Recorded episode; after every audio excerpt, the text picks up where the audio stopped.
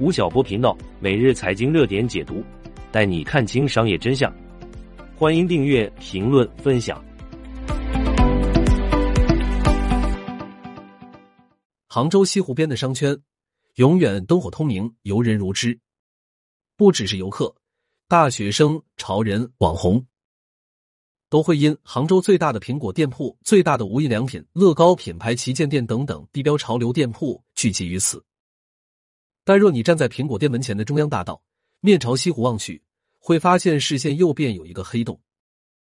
那是一幢没有开灯的房子，周围的流光溢彩落到他身上，却依旧暗沉寂静，仿佛死了一般。它或许是大部分八零九零后杭州年轻人对高端品牌商场的启蒙。印象里，这座叫名品大卖场的商场人流量不算大，客人都格外精致，导购总穿着整齐统一的正装。面带微笑。春节后的一个工作日傍晚，经过这座死去的建筑，一扇只有普通家庭入户门大小的入口发着昏暗的光。原来他还活着，但寻光进去，下行的电梯口被封住，隔挡上只有四个大字“暂时关闭”。向下望去，负一层黑洞洞的。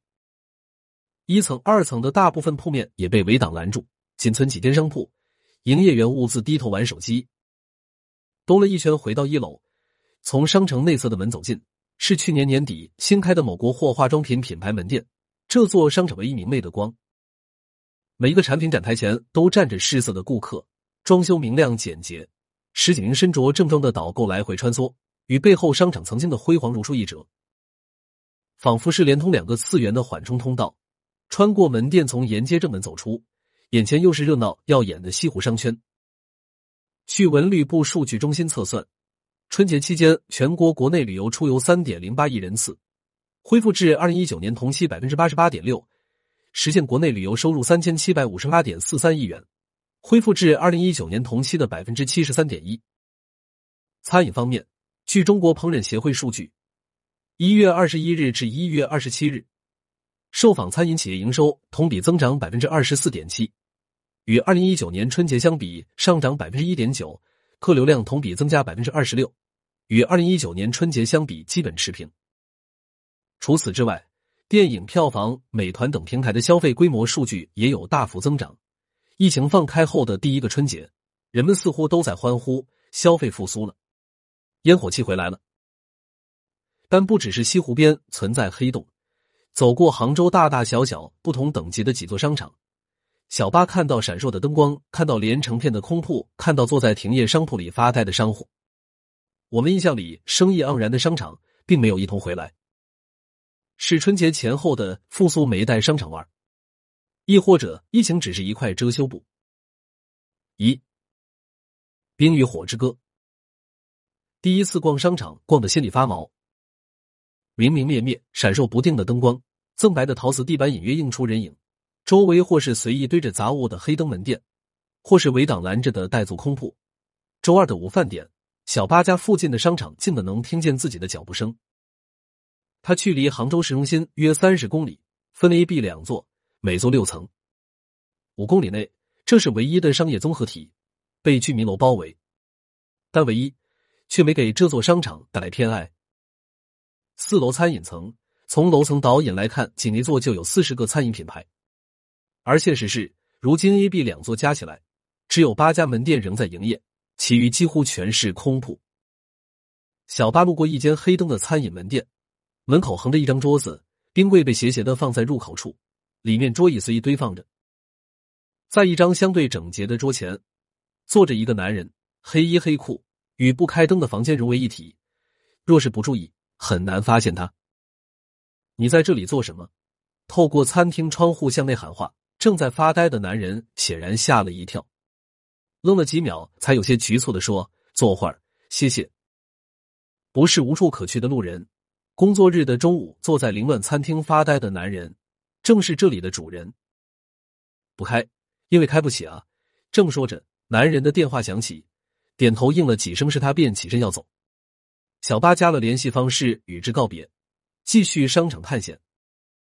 A、B 两座一楼的情况稍稍好些，都是星巴克、肯德基、小米、屈臣氏等连锁品牌，但加起来也有六个面积较大的空铺，甚至 A 座一进门，首先看到的就是一块围挡。二楼是空铺重灾区，看分类为女装。B 座除 A 店延伸至二楼的门店，及一个儿童室内游乐场外，均或空置或围挡堵门。A 座情况稍好些，靠近理发店的位置，还有几个女装品牌正常营业，但小巴数了数，也有大小不一的十一间空铺。其他楼层的空置率基本都在百分之五十以上。原本该藏在某个拐角的商管办公室，明晃晃占了一个空铺的位置。懒散、松垮、摆烂。小八逛完这座商场，脑内能想到的形容词只有这些。无论是商场本身，还是在里面遇见的人。二十八公里外，杭州市中心武林商圈，杭州大厦购物城 A 座香奈儿店门口排起了长队。自去年年末。奢侈品涨价的传闻便不绝于耳，越涨价越要买，看似离谱的说法在这里得到印证。杭州大厦 A、B 座聚集了 LV、香奈儿、GUCCI 等一众国际奢侈品品牌，楼层越高，品牌知名度和单价越低，人流量也随之减少。C、D 座更接地气，大多是常规连锁快消品品牌及潮牌，业态与小巴上大学时常去的印象城颇为相似。穿过马路，翻越天桥，逛遍杭州大厦，小巴仅在一座负一层看到一间小小的空铺。这是市中心商圈的光环加持作用吗？距离杭州大厦仅一站地铁的另一座商业综合体，却让小巴同事发出了暴殄天物的感叹。一出与商场连通的地铁口，迎接消费者的就是三个巨大的围挡，得往里走五十米，转过拐角，才能看见正在营业的商户。这商场未免太害羞了些。原以为市中心如此黄金的地段，这样的景象已是稀奇。但越往上走，发现每一层都有着大量空铺，三层甚至出现空铺连成片的情况。除几家餐饮和少量品牌服饰外，再无其他正常营业的店铺。这么好的地段，太浪费了，暴殄天物啊！当小八把一些照片分享给同事，他们颇有惋惜的意味。收入缩水，消费降级，人们购物欲锐减，许许多多品牌倒在疫情这三年，而商业业态聚集的商场，中低端不敌高端奢侈品商业综合，连同一商圈的两座商场空铺情况也大相径庭。疫情对商业地产的打击，是在玩点兵点将的游戏。全联房地产商会商业地产工作委员会会长王永平告诉我们：“疫情不是一个筐，别什么都往里装。”二，疫情下的疮痍。那个在黑灯餐厅独坐的男人的故事，一天后得到补全。想着商场里人流量大一点，去商场的人购买力也强一点，谁知道两年不到，亏了五十多万。二零二零年初，范格加盟一家网红餐饮品牌，并把门店选在自己工作打拼的杭州小镇。二零二二年下半年，他遣散员工。在朋友圈陆陆续续发着餐饮设备桌椅二手转让的信息。没想到的是，二零二二年年末疫情放开，商场客流有了一些回升，但其实人流量也就周末稍微多一点点，再做也就那样。你昨天也看见了，范哥觉得商场周围虽然居民楼林立，但消费能力不佳，只能说定位不准确导致的。疫情刚开始，商场还减租了一年。但第二年就不减了，实在撑不住。对此，王永平提到，中低端商场空铺多的一个主要原因是品牌没能抗住疫情。二零年、二一年的时候，商场还有能力给品牌减租、免租，商户勉强能活。但疫情到了第三年，商场自己也扛不住了，加上对人流的管控，店铺销量急剧恶化，很多品牌只能撤出。对于高端奢品商场生意的繁茂。王永平认为，疫情对奢侈品的影响反而是正面的，因为国门封锁，前两年原本流向海外的高端消费留在了国内。去年海外奢侈品市场全面复苏，导致国内货源紧缺，商场门前长现长龙情形，甚至出现商品涨价的情况。然而，作为中国本土奢侈品品牌的艺术羊绒 Sandriver，在过去几年却陆陆续续从国内商场撤柜，专注专卖店拓展业务。创始人郭秀玲告诉我们，Sandriver 产品单价基本在四五千到一两万之间，以高净值人群为目标客群，线下营收占比在百分之八十左右。但中低端商场百货的客流并不对口，在高端奢侈品商场面前，中国奢侈品品牌似乎又是被动的弱势群体，无法顺利入住。另一方面，入驻商场的繁复收费也令他头疼不已。除了租金外，刚合作的时候审核我们的设计方案，我们要交审图费，中秋节还要交月饼费等等，零碎的收费标准得有一二十项。对于商场出现空铺现象，郭秀玲觉得是传统商业地产卖地出租的地产思维在作祟。作为第一个被奢侈品百货天花板 LVMH 旗下的乐鹏马歇商场相中、成功入驻的中国品牌，他给我们介绍了自己与乐鹏马歇商场的合作模式。跟他们的合作条款很干净，只有一个卖货分成，如果没卖出去，可以一分钱不分。其实这样压力就也担到商场身上去了。这个其实是培育一个品牌，让品牌更好生长、更良性发展的路径。对于郭秀玲感受到的国内外商场差异，王永平认为不能一概而论。早些年，我国商业主流模式都是百货，但如今却基本被又能吃又能玩的购物中心取代。我们很难说商业模式谁比谁更优秀。但无论如何，租金冗杂一直困扰着商户，而疫情起到了催化作用。另一个被疫情掀开的弊端，是商业地产本身的过剩问题。撇开疫情的影响，我们认为还是要回到商业本身的供给和需求来看。中国的人口峰值已过，而中国人均商业面积却在逐年攀升，过剩意味着竞争加剧。印利集团某高管如是说。中国连锁经营协会发布的《中国购物中心对经济社会发展贡献力报告》二零二一数据显示，截至二零二一年底。全国三万方以上的购物中心总数量已达到六千三百座。临近艺术厂牌主理人平文涛，作为曾经从业八年的商业地产媒体人，提供了一个他的视角：国内的商业物业早已过了供不应求的阶段。如果业态品牌类似的话，其实消费者选择谁都可以。再加上这两年疫情对消费的影响，行业信心和预期缺失，因此品牌开店会变得越来越谨慎。商场和品牌方的甲乙双方身份也会进一步互换，商业地产已经真正进入到存量时代。全联房地产商会商业地产委员会此前发布的二零二二和二零二三年全国商业地产行业观察与信心指数调研数据显示，百分之四十四点三三的购物中心和商业品牌经理人表示，二零二二年项目新开目标没有完成；百分之五十点八七的购物中心和商业品牌经理人表示目标基本完成。超额完成的占比不足百分之五。王永平也提到了这一点。他说，早期做商业地产主要是指着地价的上涨来赚钱，很多地产商即使商场生意差，他也不怕，只要土地升值了，就可以去银行融到很多钱抵押出去。但在今天，想这样做已行不通了。而商业地产却似乎还没从躺赢的心态中转变过来。二零二二年品牌对于购物中心创新评价中。百分之五十八点零四的商业品牌经理人认为购物中心的创新力不足，仅百分之二点六八认为购物中心的创新表现突出。对此，百联咨询创始人庄帅拿一度在各大商城泛滥的机器人给我们举例子：如果只是找店找优惠，手机上就可以，何必要用机器人？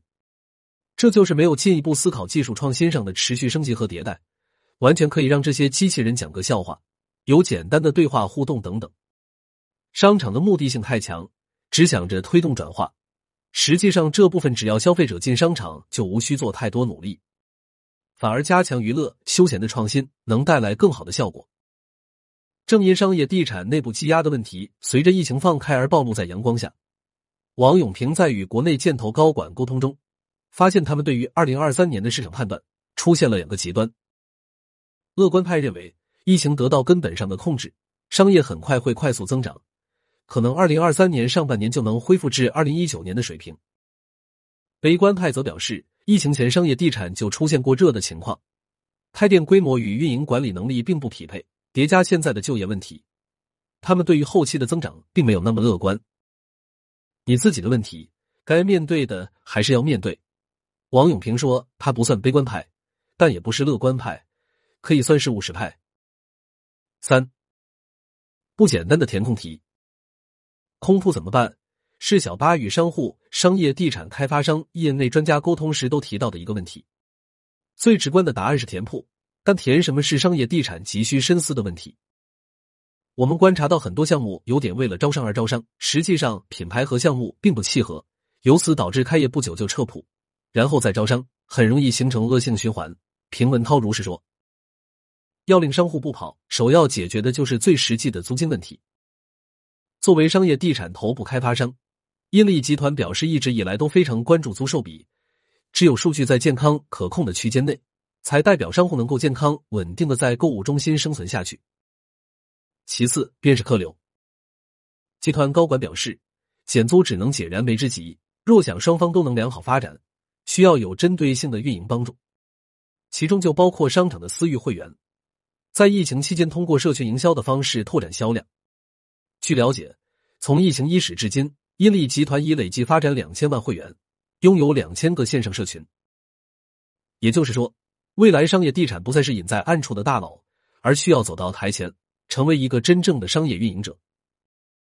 除此之外，平文涛与庄帅也提到了商业地产创新，需要建立人设、解决痛点、精细化管理等等。在这里，与王永平总结的商业地产四个零售观点相结合，提供一份参考答案：一、全零售及线上线下全渠道发展。以疫情风控时期为例，线上成为线下无法触及时的补足，变为一个弥补增长的方式。二、新零售指新业态、新模式、新场景。对于品牌车柜，王永平说：“危中有机。”他发现倒下的品牌大多偏传统，而与此同时，也有新兴品牌崛起。我们会更注重运动潮流品牌的招商，比如近两年的山系户外运动品牌。另一个是大健康品类，尤其是悦己消费，例如香氛香薰、身心舒压的品类等。伊利集团高管列举疫情后自建的招商及内容引进变化，这不是盲目的跟风追赶潮流。选择的新兴品牌需具备逆势拓店的能力，即开关店比是正向的，背后意味着良好的市场机会及资本判断。与此同时，新业态也需要不断更新。做商业，永远不能指望一劳永逸，不可能一招先吃遍天。我们需要拥抱变化，提前预判。伊利集团高管表示，现在做商业地产，一定要警惕短视效应。另外。随着疫情放开，消费者更倾向于往外走，这也是露营、飞盘等户外运动走红的原因。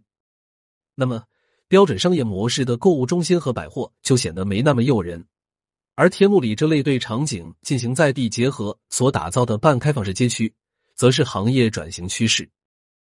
但这并不意味着标准商业模式必须大拆大建。比如成都的一个商城就弄室内沙滩。让内陆城市消费者可以见到海，那我们同样可以在南方城市造雪景，这就是一种场景创新。另外，像现在很火的 Chat GPT，也可以放在商城增加互动等等，这都是创新。庄帅解释，要把运营体系做上来，不能商户招进来躺着赚钱就行了。三，新零售强调在情感、文化、精神层面打动人。平文涛提出一个观点。商场也需要树立自己的人设。与早前的人货场不同，现在的商业空间正从以商品为中心转变到以生活体验为中心。平文涛认为，商场要通过输出自己的价值观去吸引消费者，因为越来越多的人开始意识到，有温度、有人情味、有相似的价值观的地方，才会有归属感。某种程度上来说，未来的商业空间，消费者将更多在商业空间寻找心灵自洽的可能。对于商业地产运营者而言，除了具备硬件打造和招商能力，更需要成为善于捕捉顾客内心情绪的激发者和提供者。在跟很多项目交流之后，我们发现现在的商业地产市场不会一家独大，不可能一个项目覆盖所有客群，因此每个项目要做的是用心服务好自己的核心客群。平文涛以一个曾经交流过的项目为例。那个项目最初的定位是穿高跟鞋也能逛街的地方，很有画面感，一下子就把目标客群锁定在女性群体，包括下了班来遛娃的妈妈。简单来说，对于消费者而言，商场提供的基础价值其实就是消费。在商场业态趋同的今天，这一价值并不具备竞争力，而情绪价值才是打造差异化的关键点。四，好零售，提升产品品质，高性价比。关于这一点，王永平给我们举了美国全球连锁超市开市客的例子。在进入中国仅仅两年，中国店就跃升全球业绩电网。但其实会员制仓储店都不算创新，与商场相比。也没有电影院、儿童游乐等娱乐业态，甚至咖啡店都没有。之所以能卖得好，关键在于产品品质、性价比高。好零售的背后是契合消费者的变化。以前消费者对品牌的迷信很强，但如今品牌消费转变为与品质、品味相并举的时代。二零二二和二零二三年全国商业地产行业观察与信心指数中。二零二三年全国商业地产经理人信心指数为五十九点九二，相对去年五十点七八的信心指数，二零二三年信心指数的数值增加了九点一四，提升了百分之十八点零一，商业地产经理人信心水平显著回升。问及范哥今后的打算，他竟仍想开店，最近在谈项目，换个商场，换个行当，只要有会来消费的人流量，总会好起来的。小时候。百货商店的糖格外诱人，学生时期，购物中心的 KTV、电影院、游戏厅总能遇见同学。形形色色的商场穿插在我们的生命轨迹中。正如王永平最后总结：空铺看起来是坏事，但其实也是好事。经过这次历练，商业地产能够回归到商业本质，从数量转向质量，从开发转向运营，从增量转向存量。希望未来的商场能成为我们下一个记忆标的。吴晓波老师王牌课程，每天听见吴晓波上线喜马拉雅，一百万人在听的商业日课，带你提升商业认知，发掘商业机遇。点击文稿区链接即可加入。